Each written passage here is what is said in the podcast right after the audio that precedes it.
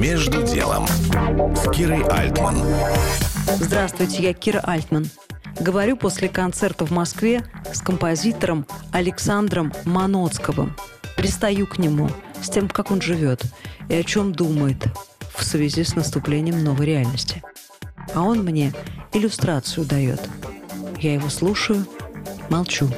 Э, стыдно в этом признаваться, но я часто заглядываю через плечо к людям, которые что-нибудь в каких-нибудь своих гаджетах что-нибудь там начинают, вдруг достают, и, и думаешь, что там, и, и, и думаешь, что там у тебя.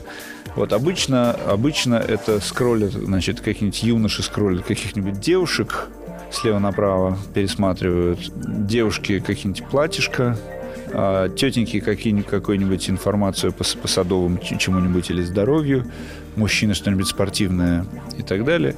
А тут смотришь, и все смотрят какую-то вот эту военную гадость, причем люди, от которых, так сказать, по хабитусу, вот по их внешности, никак этого не ждешь. Какая-нибудь женщина, которая могла бы быть, ну, условно говоря, парикмахершей в доме соседнем с моим, с удивительным каким-то оживлением и вовлеченностью обсуждает, как надо пытать и убивать захваченных в Азове пленных. И это большой чат, там много разных людей. Это не люди, которые, знаете, как сказать, под ружьем, которых обязали, которых как-то вот... А это люди из метро.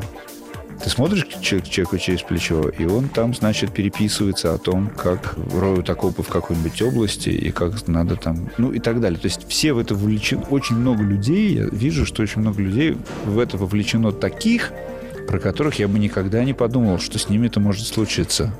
Композитор Александр Маноцков, Кира Альтман, Бизнес ФМ. Между делом на Бизнес ФМ.